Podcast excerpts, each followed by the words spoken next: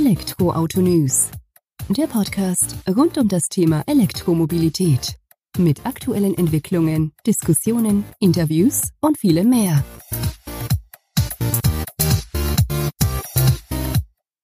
Servus und herzlich willkommen bei einer neuen Folge des Elektroautonews.net Podcast. Ich bin Sebastian und freue mich, dass du auch diese Woche wieder eingeschaltet hast, wenn wir uns mit den Themen aus der Welt der E-Mobilität und Elektroautos beschäftigen. In der aktuellen Folge stehen Batterien im Fokus sozusagen. Wir schauen uns sie genauer an, welche Bedeutung sie für E-Autos haben und worauf man denn achten muss, wenn man möglichst lange Freude an seinem E-Auto beziehungsweise ja, dem Hauptkostenträger des Fahrzeugs der Batterie haben möchte. Hierzu habe ich ein Gespräch mit Dr. Kai Philipp Kairis geführt. Das ist der Geschäftsführer von Acure Battery Intelligence. Ähm, Kai Philipp setzt sich schon seit ja, mehreren Jahren, knapp schon über ein Jahrzehnt mit der Batterie auseinander.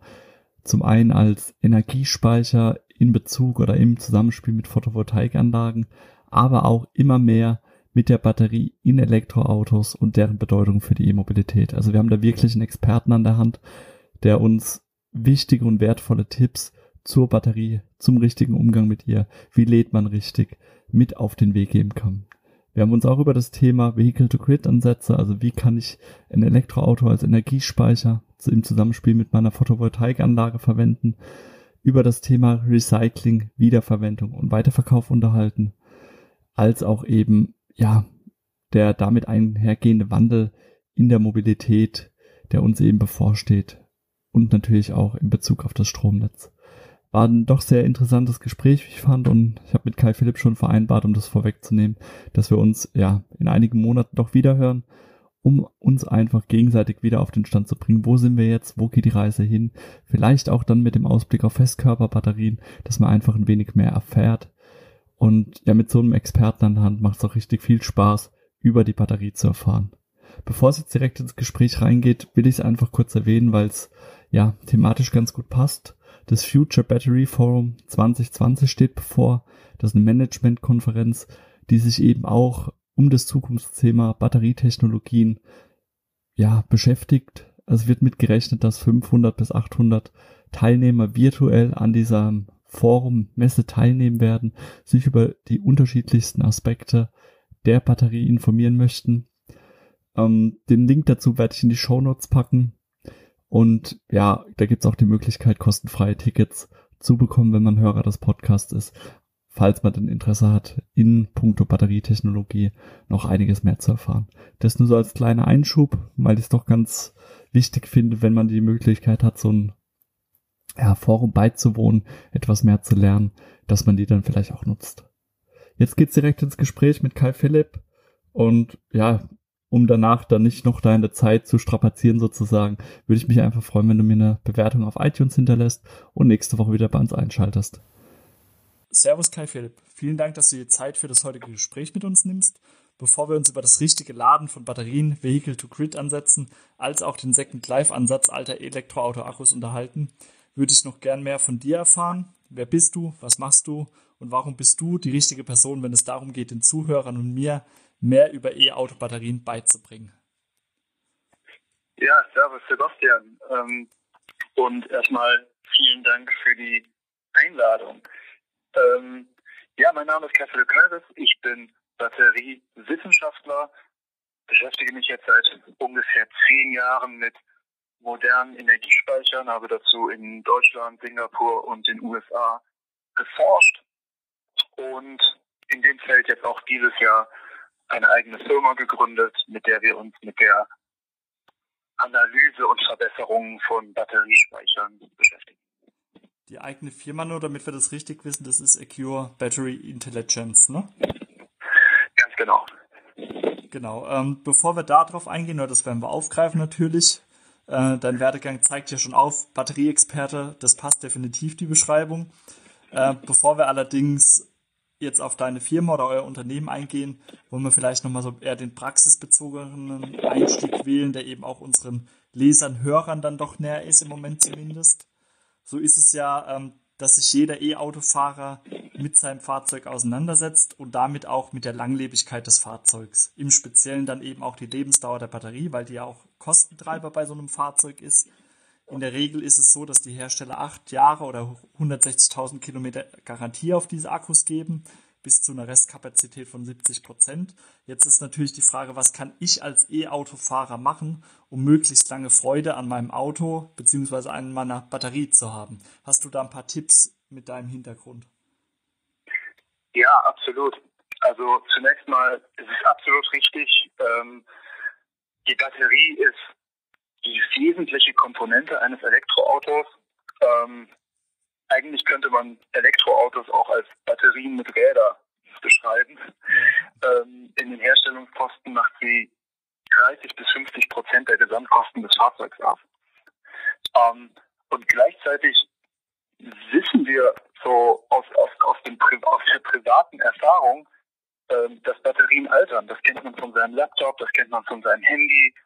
Äh, wenn man sich ein neues Smartphone kauft, dann hält das zwei oder drei Tage am Anfang den Strom und man kann es die ganze Zeit nutzen und es wird einfach nicht leer. Und nach einem halben Jahr muss man dann schon jeden Tag laden und nach anderthalb Jahren muss man dann zum Teil zweimal täglich an die Steckdose. Und das liegt einfach daran, dass Batterien elektrochemische Komponenten sind, die altern, so wie alle Organismen. Und diese Alterung ist erstmal natürlich und auch nicht ganz verhinderbar, aber sie ist von ganz vielen Komponenten beeinflusst. Und das bedeutet aber eben auch, dass wir, ähm, wenn wir mehr Informationen darüber haben, wie die Batterie altert oder was besonders schädlich ist, die diese Nutzungsarten eben verhindern können und dadurch die Lebensdauer der Batterie verlängern. Okay. Und ähm, es gibt so ein paar Dinge, die Batterien tatsächlich sehr ähnlich wie Menschen haben. Ähm, und das ist zum Beispiel eine Batterie altert auch, wenn man sie nicht benutzt. Okay. Auch Menschen altern ja, wenn sie keinen Sport machen. Ähm, und das heißt, diese kalendarische Alterung ist tatsächlich ganz unabhängig davon, wie oft ich fahre, wie schnell ich fahre und so weiter. Diese Alterung ist vor allem abhängig von der Temperatur und vom Ladezustand. Hohe Temperatur ist schlecht, hoher Ladezustand ist auch schlecht. Und jetzt kann man schon so, so ein bisschen die, die, die Verknüpfung zum Anwendungsfall Elektromobilität ziehen. Wenn man also ein Auto hat, das man, wenn man nach Hause kommt abends, komplett voll lädt und es dann die ganze Nacht voll in der Garage steht, ist das eigentlich das Schlimmste, was man der Batterie antun kann, aus Sicht der kalendarischen Alterung. Okay, leuchtet ein soweit.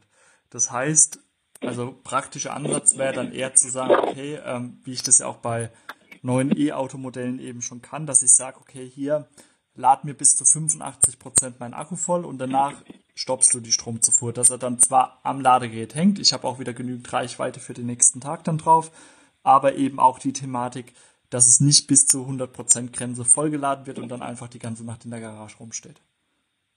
Absolut. Ähm, man könnte sogar noch einen Schritt weiter gehen und sagen, naja, selbst die 85 Prozent brauche ich ja eigentlich erst am nächsten Morgen.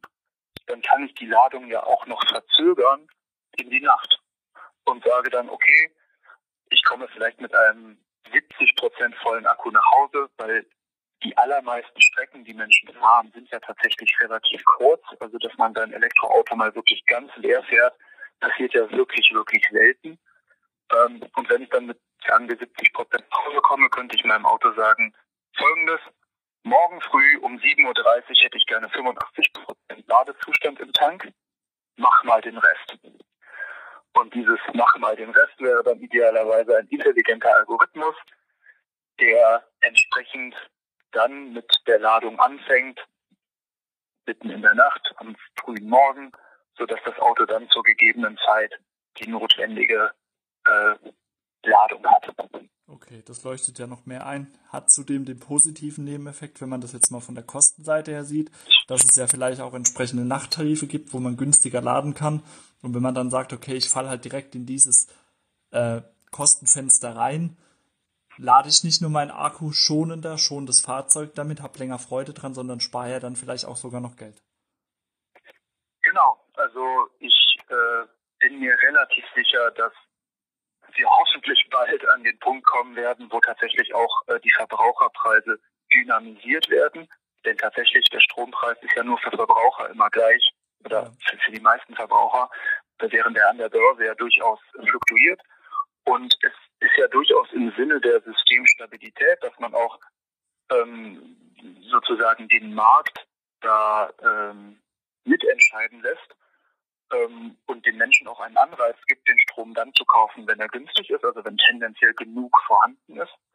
Und wenn äh, es vielleicht mal zwei Stunden eine große Windflaute gibt, wo dann tendenziell weniger Strom verfügbar ist, dass nicht genau dann gerade alle ihr Elektroauto laden wollen.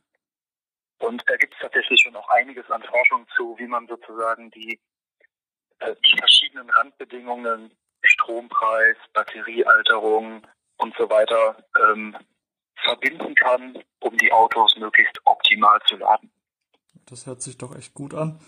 Und ja, gibt es doch mal wieder. Jetzt hattest du gesagt, bei der kalendarischen Alterung, das eine ist natürlich der Ladezustand, wie stark oder wie voll ich das lade. Jetzt haben wir zum anderen noch die hohe Temperatur. Um da jetzt mal die Hörer abzuholen, es ist ja so, wenn ich ein Auto, äh, ein Auto an einer Schnellladestation lade, ist natürlich die Beanspruchung durch den Energiefluss höher, damit auch die Temperatur in dem Akku höher, als wenn ich beispielsweise, beispielsweise mich für eine Aufladung an der heimlichen Wallbox entscheide, wo dann mit eher geringerer Geschwindigkeit geladen wird, aber dafür wird halt auch der Akku geschont. Habe ich das so korrekt wiedergegeben? Ähm, grundsätzlich ja, es gibt allerdings noch einen Twist. Ähm, denn die hohe Temperatur tatsächlich ähm, ist kalendarische Alterung befördert sie. Das bedeutet, die Batterie tut nichts, okay. ist aber warm und altert dabei. Und da kann man sich eine ganz einfache Daumenregel merken und die ist, die ist super interessant, wenn man mal drüber nachdenkt. Die Daumenregel ist, 10 Grad mehr halbiert die Lebensdauer der Batterie. Und zwar jedes Mal. Jede 10 Grad mehr halbieren deine Batterielebensdauer. Und wenn man jetzt mal von einer, sagen wir mal, Solltemperatur von 25 Grad ausgeht ja. und das Auto dann mal für einige Wochen, weiß ich nicht, in einer total überheizten Garage steht, wo im Sommer eben äh, die, die, die Sonne drauf knallt und es nicht gut durchlüftet, dann ist das wirklich ähm, qualvoll für die Batterie, denn sie ist einfach nicht gerne so heiß. Und jetzt kommt der Twist. Ähm, es gibt eine einzige Ausnahme und das ist beim Schnellladen. Okay. Denn ähm, beim Schnellladen, Schnellladen ist eine große Herausforderung für die Batterie, ähm, weil was, was passiert, wenn man eine Batterie lädt? Naja, das sind irgendwelche Ionen, die entsprechend von der einen Seite der Batterie auf die andere wandern. Und dieses Wandern von Ionen durch Flüssigkeiten nennt man Diffusion. Und das ist ein Prozess, der eigentlich nicht besonders schnell ist. Also verglichen mit Elektronen bewegen sich durch Kabel, ist die Diffusion von Ionen, das sind relativ große, ähm, große Brocken, die da wirklich einfach auch sich erstmal in Bewegung setzen müssen. Okay. Die läuft relativ langsam ab. Und ähm, Schnellladung ist daher auch, wenn man sozusagen ähm, diesen Prozess mit Gewalt erzwingen will, das ist letztlich das, was Schnellladung tut. Mit Gewalt die Ionen schneller von links nach rechts scheuchen. Da leidet die Batterie auch schon drunter. Also Schnellladen ist durchaus eins der schädlicheren Dinge, die man tun kann. Und die Art und Weise, wie man das etwas weniger schädlich machen kann, ist an dieser Stelle tatsächlich, indem man die Batterie aufheizt, weil wenn Ionen warm sind, diffundieren sie schneller. Und es ist tatsächlich so, wenn man beispielsweise mit einem ähm, Tesla auf einen Supercharger zufährt, ja und das im Navigationssystem hinterlegt hat, dann wird das Auto automatisch anfangen, die Batterie vorzulahmen, damit sie mehr leistungsfähig ist, wenn man den Stecker einsteckt. Und danach kühlt sie wieder runter. Okay. Ja, das leuchtet sogar mir in Anführungsstrichen als Laien ein, wenn du das so, ja doch so klar und schlüssig darlegst. Und ergibt ja auch durchaus Sinn, dass man dann eben diese, so ein Wärmemanagement in der Batterie hat, was die dann eben auch vorbereitet und im Nachhinein dann wieder dementsprechend schonend herabkühlt. Das heißt aber auch, ähm, im Umkehrschluss, Laden bei hoher Geschwindigkeit, ohne die Batterie zu heizen, schadet der Batterie mehr, als wenn sie eben vortemperiert wird. Und im Umkehrschluss dazu, wenn ich dann dieses Schnarchladen sozusagen mache, an einem langsameren Ladestation, schont es im Vergleich zum Schnellladen ohne Wärmemanagement auch die Batterie. Oder liege ich da falsch? Genau. Also wenn ein Schnellladen nicht unbedingt erforderlich ist, sollte man es unterlassen. Okay. Ähm, das ist auch da, man kann, man kann sich ein bisschen die Analogie vielleicht zum, zum eigenen Körper ähm, überlegen. Wenn ich ähm, meine Einkäufe erledigen will und ich gehe zum Supermarkt, der 300, 400 Meter entfernt ist, dann würde ich typischerweise mir nicht einen 40 Kilo schweren Rucksack anziehen und sprinten. Klar. Weil es ist einfach nicht erforderlich. Es mag Situationen geben, wo, wo es wichtig ist, dass ich dazu in der Lage bin, aber ich würde es einfach nicht jeden Tag machen. Und genauso ist Schnellladen eben eine extreme Belastung für die Batterie. Sie kann das schon viele, viele Male machen, aber einmal weniger ist tendenziell ein besser. Okay, das hört sich ja nachvollziehbar an. Vielen Dank erstmal für den Einblick oder auch da die ja, praktische Abholung des Ganzen. Ähm, wenn wir jetzt sagen, wir haben vorhin gesagt, okay, wir laden den Akku idealerweise nicht auf die 100% voll. Gibt es so einen Kapazitätsbereich bei Akkus, insbesondere natürlich bei Elektroauto-Akkus, in dem man sich bewegen sollte, um den Akku zu schonen, aber dennoch natürlich auch entsprechende Reichweite irgendwo darlegen zu können. Gibt es da irgendwie so ein, auch so eine Daumenregel dafür, die du jetzt aus deiner Erfahrung sagen könntest? Oder ja, lass uns mal daran teilhaben. Ähm, es ist tatsächlich für jede Batterie sehr individuell. Also ähm, es gibt nicht so den einen Wert, die eine Schwelle, wo man sagt, bis hier ist in Ordnung und ab da wird es schädlich. Das ist schon so ein, so ein fließender Prozess. Nichtsdestotrotz, ähm, die 85 Prozent, die du genannt hast, halte ich für einen durchaus vernünftigen Ansatzpunkt, weil ich glaube, die meisten Menschen kommen mit 85 Prozent der Reichweite ihres Fahrzeugs eigentlich überall hin, äh, wo sie mögen. Äh, und 85 Prozent ist schon eine gute Entlastung der Batterie. Wenn man sich jetzt wirklich optimieren möchte und vielleicht auch ein bisschen Spaß daran hat, dann kann man natürlich überlegen, okay, wie weit fahre ich morgen? Und vielleicht brauche ich morgen nur die 70 Prozent. Aber da, da, da wird dann auch das eigene Ladeverhalten schon zum Hobby. Äh, und daher finde ich die von dir genannten 85 Prozent nicht ganz vernünftig. Okay, das hört sehr gut an. Wenn man dann nicht gerade Tagebuch führen möchte oder sich immens Gedanken macht, dann ist es tatsächlich so der Wert, wo man sich annähern sollte. Das denke ich auch. Weil sonst hast du ja mehr Arbeit mit zu überlegen, wann, wie du dein Auto lädst, als dass du wahrscheinlich tatsächlich mit ihm unterwegs bist. ja, genau. Gut. Äh, ja, jetzt haben wir ja schon gemerkt, oder deine Antworten lassen sie auch vermuten, so wie dein Werdegang, dass du dich ja schon stark mit dem Thema Batterien auseinandersetzt. Das machst du ja auch mit deinem Unternehmen. Magst du vielleicht dazu ein paar Worte verlieren und welche Verbindung du damit zur E-Mobilitätsszene sozusagen hast? Ja, gerne. Ähm, ja, ich habe viele Jahre äh, eine Forschungsgruppe zum Thema Batteriespeicher geleitet und auch viel mit Industriepartnern zusammengearbeitet. Und dieses ganze Thema äh, Batterien und Elektromobilität ist ein sich entwickelndes Thema. Das ist noch relativ jung, da passiert gerade relativ viel. Super spannend. Ähm, und was wir unter anderem auch sehen, ist ähm, diese Komplexität von Batteriespeichern. Manchmal altern sie schneller, manchmal altern sie langsamer.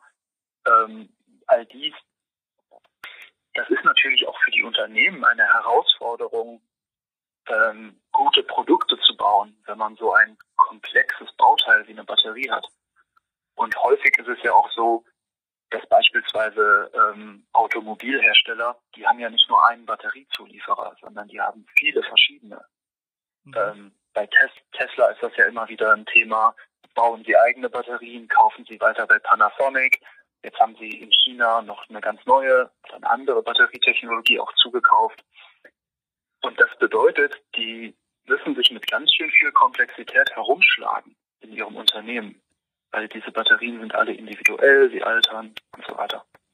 Okay. Und wir haben ähm, als Batterieexperten gesagt, da muss es eine Lösung geben, die das vereinfacht, die eine softwarebasierte Komplexitätsbewältigung sozusagen anbietet.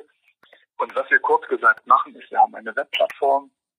Dort können wir die Betriebsdaten von Batteriespeichern, unter anderem von Elektroautos, ähm, hochladen, direkt vom Hersteller, diese analysieren auf Batteriealterung, auf mögliche Abweichungen vom Sollzustand. Wir können prognostizieren, wie wird sich die Batterie in der Zukunft verhalten. Und mit diesen Informationen können die Hersteller dann zum einen besser verstehen, was eigentlich passiert mit den Fahrzeugen, nachdem sie einmal verkauft sind und wie sie auch zukünftige Fahrzeuggenerationen besser bauen können. Das hört sich doch gut an und ja, definitiv auch ein sinnvoller Ansatz und ja, vor allem dein Wissen dann auch in einem zukunftsträchtigen Feld sozusagen untergebracht, wo wir dann schlussendlich alle davon profitieren können, wenn unsere Batterien in den E-Autos leistungsfähiger und langlebiger dann auch irgendwo sind, ne? Ja, absolut. Und es macht auch sehr viel Spaß, tatsächlich in diesem Feld zu arbeiten gerade. Ja, das glaube ich, gerade wenn sich da doch so viel bewegt, dann jetzt innerhalb kürzester Zeit, unterschiedlichste Batterietechnologien, Weiterentwicklung, wo du ja dann noch mal tiefer dran bist als wir, diejenigen, die jetzt, ich sag mal, nur das fertige Produkt dann irgendwo sehen, glaube ich durchaus, dass das seinen Reiz hat oder seinen Charme, äh, in so einem Feld dann auch aktiv äh, mitwirken zu können. Absolut. Und ich meine, wenn wir es schaffen, ähm, das ist ähm, erstmal ein nachgelagerter Effekt, aber ein extrem wichtiger, wenn wir es schaffen, dass die Batterie nicht nur acht, sondern möglicherweise zwölf oder 15 Jahre am Ende hält, dadurch, dass wir sie mit unserer Software optimieren und dadurch, dass wir die Hersteller darin unterstützen, das System vielleicht noch zu verbessern, die Kühlungsstrategie oder die Anordnung der Zellen im Pack, ähm, dann können wir dadurch natürlich auch drastisch den CO2-Fußabdruck von Batterien reduzieren. Denn wenn die Batterie bei der gleichen Erzeugungsemission doppelt so lange lebt, dann kann sie natürlich auch viel mehr CO2 einsparen. Klar, nee, also das ist ja definitiv ein Ansatz, der es wert ist, verfolgt zu werden, dass wir da eben unseren Teil dann dadurch oder ihr dazu beitragt, den Klimawandel und auch den CO2-Emissionsausstoß eben zu verringern, beziehungsweise ja deutlich zurückzubringen von der derzeitigen Belastung ausgehend. Ja, absolut. Ähm, jetzt hattest du zum Einstieg, wo ich dich gefragt habe über euer Unternehmen, hast du gesagt, dass du Forschungsgruppen drin warst, dass du die geleitet hast. Das Thema Energiespeicher kam da auf.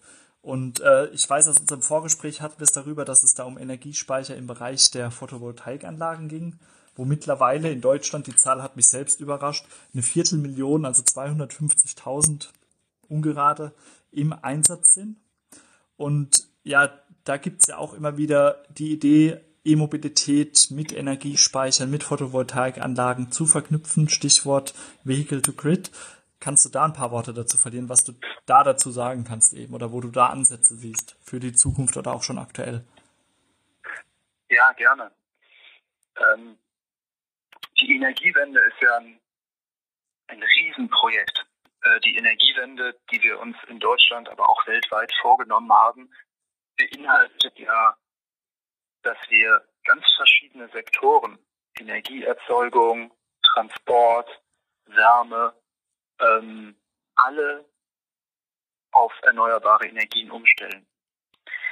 Und Elektroautos haben dabei eine ganz interessante Zwischenrolle. Denn einerseits ist ein Elektroauto natürlich ein Transportmittel. Und ein Elektroauto ersetzt idealerweise ein oder mehrere Verbrenner und spart dadurch CO2. Wir wissen aber gleichzeitig, dass äh, Pkw in Deutschland 23 Stunden am Tag nicht auf der Straße sind. Man spricht deswegen auch eigentlich eher von Stehzeugen als von Fahrzeugen. Mhm. Und jetzt haben diese, ähm, ja, diese batterieelektrischen Fahrzeuge ähm, wunderschöne, leistungsfähige Batterien, 23 von 24 Stunden am Tag nicht genutzt werden. Ja. Und da drängt sich die Idee ja geradezu auf, ob wir diese Batterien nicht nutzen können, um unser Energiesystem zu stabilisieren. Beispielsweise um Solarstrom zu speichern für die Nacht, um Fluktuationen bei der Windstromerzeugung auszugleichen und so weiter. Und damit stellen sie, ja, wir nennen das eine Flexibilitätsoption dar, denn sie können Strom aufnehmen, wenn er zu viel erzeugt wird und abgeben, wenn es ein Defizit gibt. Und es gibt tatsächlich bereits erste Projekte, ähm, in denen das ähm, seit einigen Jahren ähm, erforscht wird, welche Potenziale das hat. Es gibt leider einige technische Herausforderungen, ähm, die sich ergeben, wenn man sich das mal genauer anschaut. Das sind so Themen wie Metering. Alle, ähm, alle, ähm, alle Mitspieler im Energiemarkt ja. äh, haben ein, ein, einen Zähler. Also wenn ich Strom einspeise oder Strom beziehe, muss ja irgendwie nachgehalten werden, ähm, wie viel ich eingespeist äh, gespeist oder bezogen habe. Ja. Und dieses Metering müsste natürlich auch auf die Services von äh, Elektroautos angewendet werden, wenn sie denn entsprechend am Strommarkt teilnehmen. Das stellt sich aber gar nicht so leicht dar, weil die Anforderungen, die teilweise gestellt werden an Energieerzeuger, die kommen aus der Kraftwerkstechnik. Okay. Und da stellt man dann plötzlich die gleichen Anforderungen an ein kleines Elektroauto wie an ein großes Kohlekraftwerk. Und äh, ja, das ist natürlich regulatorisch. Da ist die Regulation noch nicht der Technik ganz hinterhergekommen. Okay. Ähm, es gibt auch Themen wie Kommunikationskosten. Ich muss ja mit dem Auto kommunizieren, mache ich das über eine GSM-Karte, dann kostet das wieder monatlich 5 Euro. Ähm, diese Kosten muss irgendjemand tragen. Muss das Messsystem geeicht sein. Das macht es auch nochmal viel teurer. Ähm, und das sind alles so ich sag mal, die, die, die technischen Details, mit denen sich gerade viele ähm, ja, auch sehr begabte Menschen ähm, beschäftigen und wo ich glaube, dass wir da in den nächsten fünf Jahren sicherlich auch ähm, auf einen guten Weg kommen werden. Aktuell ist es aber de facto nicht der Standard. Und das könnte man sich ja fragen, wenn man sich jetzt ein Elektroauto kauft, super, wie verbinde ich das denn jetzt mit meinem Haus? Ähm, für die meisten Modelle ist das aktuell tatsächlich noch nicht möglich. Ja, das ist auch so die Erfahrung, die wir haben, wenn wir uns da mit den Fahrzeugen an sich beschäftigen, weil da kommt ja auch immer wieder die Frage von unseren Lesern und Hörern auf, äh, wie es denn mit solchen Ansätzen ausschaut, weil ja auch immer wieder kommuniziert wird von den Automobilherstellern, dass man daran forscht, dass man daran arbeitet. Nissan mit dem Leaf hat da beispielsweise ja. eins, zwei Projekte am Start, von denen wir wissen oder über die wir auch schon berichtet haben. Aber so wie du sagst, das sind alles halt Vorserienprojekte, die in einem gewissen kleinen Rahmen funktionieren, weil man dort alles in sich im Griff hat. Aber wenn mir dann jetzt bewusst wird, ich lege die gleichen Maßstäbe wie ein Kohlekraftwerk an ein E-Auto, da braucht man eigentlich gar nicht weiterreden, weil man schon weiß, das kann ja, kann ja eigentlich nicht zum Erfolg werden, wenn solche Regulatorien da noch im Weg sind. Genau, und da sind viele verschiedene Verbände, ähm, sind da gerade wirklich aktiv, um entsprechend also da muss man vielleicht auch einfach, ähm, einfach sagen, na gut, es ist der natürliche Gang der Dinge, dass Gesetze und Regulatorien etwas länger brauchen als Technologie. Und das ist dann oft auch noch mit EU-weiten ähm, Vorgaben, die da entsprechend umgesetzt werden. Dieser Prozess dauert ein bisschen. Ja. Es ist als, als, als Wissenschaftler natürlich oft frustrierend, wenn man sagt, jawohl, wir haben es verstanden, wir haben jetzt drei Jahre lang alles probiert, was es gab, wir sind zu einem Ergebnis gekommen und so machen wir es. Und dann dauert es noch fünf bis sechs Jahre, bis tatsächlich was passiert.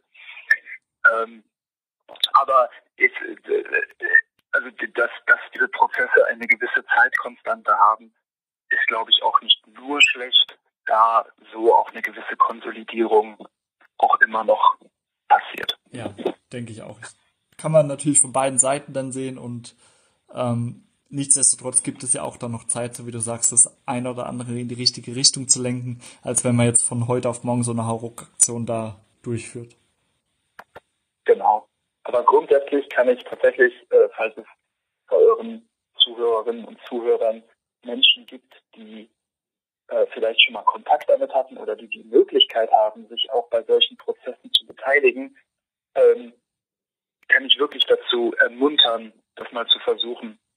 Also ich selbst war auch Teil von verschiedenen Normungsgremien und von verschiedenen Gesetzgebungsverfahren. Und es ist ein, ein tatsächlich fürchterlich langwieriger und oft frustrierender Prozess. Ähm, aber es ist wirklich eine Möglichkeit, ähm, Dinge zu verbessern. Und es ist nicht die einfachste Art und Weise und nicht die, ähm, nicht die, wo man schnelle Erfolge erzielt, aber wo man wirklich langfristig was Sinnvolles tun kann. Und wenn so ein Ding dann nach vier oder fünf Jahren tatsächlich mal fertig ist, dann ist man schon sehr stolz. Ja, das glaube ich. Und das werden wir hoffentlich auch noch alle erleben, dass wir da zu einem ja, serienfähigen Ansatz kommen, der dann auch tatsächlich in den nächsten fünf bis zehn Jahren irgendwo standardmäßig praktiziert werden kann, sozusagen. Ja. Ähm, jetzt hatten wir es ja, jetzt kommen wir von der Batterie her, haben jetzt alles getan, um die sozusagen schonend zu laden, die äh, Lebensdauer zu erhöhen, wissen jetzt auch, wie wir im besten Fall in fünf bis zehn Jahren ähm, Strom zwischenspeichern können bei unserer Batterien auf Räder, wie du ja eingangs erwähnt hattest, äh, wie E-Autos ja auch sozusagen genannt werden können. Äh, nichtsdestotrotz ist es so, dass ein Akku altert. Irgendwann hat er seine Leistungsfähigkeitsgrenze sozusagen erreicht, reicht nicht mehr aus, um in dem E-Auto genügend Energie abzugeben oder auch die Reichweite, die ja damit einhergeht. Äh, dann kommt das Thema Recycling Second Life auf den Plan oder wird auf den Plan gerufen. Bist du da auch in dem Thema drin? Hast du da Einblicke dazu? Gibt es da Überlegungen? Was für Möglichkeiten gibt es da aktuell aus deiner Sicht zum Thema Recycling Second Life? Ja, absolut. Ich würde noch ein Thema tatsächlich ergänzen, was dazu passt, und das ist Wiederverkauf. Okay. Ähm, denn ich glaube tatsächlich, äh, also alle drei Themen sind äh, Themen, mit denen wir uns tatsächlich sehr intensiv beschäftigen bei Pure Battery Intelligence, äh, weil ich denke, das wird ein Riesenthema ab in so drei bis vier Jahren. Das ja. wächst gerade und bald wird es dann sehr, sehr groß werden. Ähm, genau, du hast die Situation beschrieben. Der Akku im Auto ist vielleicht um 20 oder 30 Prozent gealtert. Die Reichweite ist entsprechend gesunken. Und jetzt steht man vor der Frage, naja, was mache ich denn mit diesem Auto? Ich glaube persönlich, dass die, die beste, weil am einfachsten umzusetzende Art ist, dass man das Auto mit der gealterten Batterie an Menschen verkauft, die einfach die Reichweite nicht brauchen. Okay. So ein Pendler, der geht jeden Tag 30 Kilometer fährt verlässlich und ab und zu mal 60, um die äh, um die Tante zu besuchen. Ja. Ähm, der kann ja durchaus auch einen Gebrauchtwagen fahren, der nur noch 70 Prozent der ursprünglichen 300 Kilometer Reichweite hat. Das wird ja immer noch vollkommen reichen. Klar. Ähm, und das, das hat eben den Charme, dass man die Batterie nicht aus dem Fahrzeug entnehmen muss und so weiter. Klar, ähm, ein. Wenn jetzt allerdings ähm, man möglicherweise in dem Fall ist, wo man, sagen wir, ein elektrisches Fähre hat, also ein Boot, und da ist dann eben entweder schafft sie die Strecke, die sie fahren soll, oder nicht. Ja. Und da ist 70 Prozent der Strecke dann leider nicht mehr gut genug. Sonst bleiben die Leute plötzlich auf dem Wasser liegen. Das möchte man natürlich nicht. Äh, da hättest du so einen Fall, wo man sagt, okay, die Batterie muss jetzt hier raus. Ähm, aber wenn die Batterie noch, sagen wir mal, 80 Prozent vielleicht ihrer ursprünglichen Kapazität hat, dann ist sie noch nicht tot. Und dann kommt man durchaus ähm, in diese Diskussion um Second Life. Wo könnte ich meine gealterte, aber grundsätzlich noch funktionale Batterie einsetzen, um ja nichts zu verschwenden, um den Nutzen, der noch in ihr steckt, auch tatsächlich zu realisieren. Ähm, was man dazu braucht, ist eine sehr gute Abschätzung und Prognose des Lebenszustandes, mhm. um, um eben den optimalen Zeitpunkt des Wechsels zu finden und auch um die optimale Zweitanwendung, eine passende Zweitanwendung zu finden. Und genau das ist ein Thema, was wir tatsächlich bei Pure sehr intensiv behandeln, ähm, von verschiedensten Anwendungen in die verschiedensten Anwendungen. Ein Klassiker wäre zum Beispiel, dass man sagt, na gut, die ähm, Batterie hat nur noch 80 Prozent ihrer Leistungsfähigkeit, aber neben einem Windrad habe ich ja Platz. Mhm. Da kann ich gegebenenfalls auch ein paar mehr hinstellen. Und so komme ich in Summe dann auch wieder auf meine Gesamtkapazität, die ich brauche, um diesen Windstrom zu speichern. Und ich kann dafür aber Batterien nehmen, die voraussichtlich oder zumindest hoffnungsweise sehr günstig sein werden, denn ja. es ist ein Rückläufer. Und kann da dann vielleicht noch fünf Jahre, vielleicht mehr, ähm, diese Batterie nutzen, bevor sie dann tatsächlich in der letzten Stufe ins Recycling geht. Ja, also vielen Dank für die Einblicke. Das leuchtet alles ein. Gerade dieser Ansatz Wiederverkauf in Hinblick darauf, welche Reichweite brauche ich tatsächlich. Ich denke, das wird eh so ein Thema sein, wo man nicht nur beim E-Auto-Kauf dann mit berücksichtigen muss, äh, Preis, Leistung, Reichweite, was wir da aufeinander trifft, sondern dann tatsächlich auch beim Wiederverkauf der ganzen Geschichte.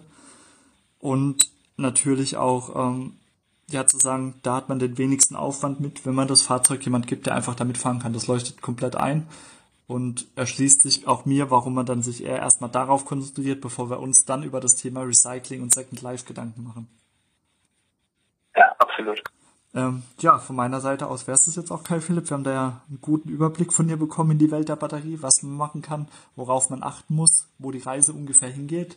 Und ich denke, wir werden uns in einem späteren Folge mal wieder hören, wenn wir dann vielleicht ein paar Schritte weiter sind in puncto Batterieentwicklung. Sebastian, vielen Dank und bis bald. Bis dahin.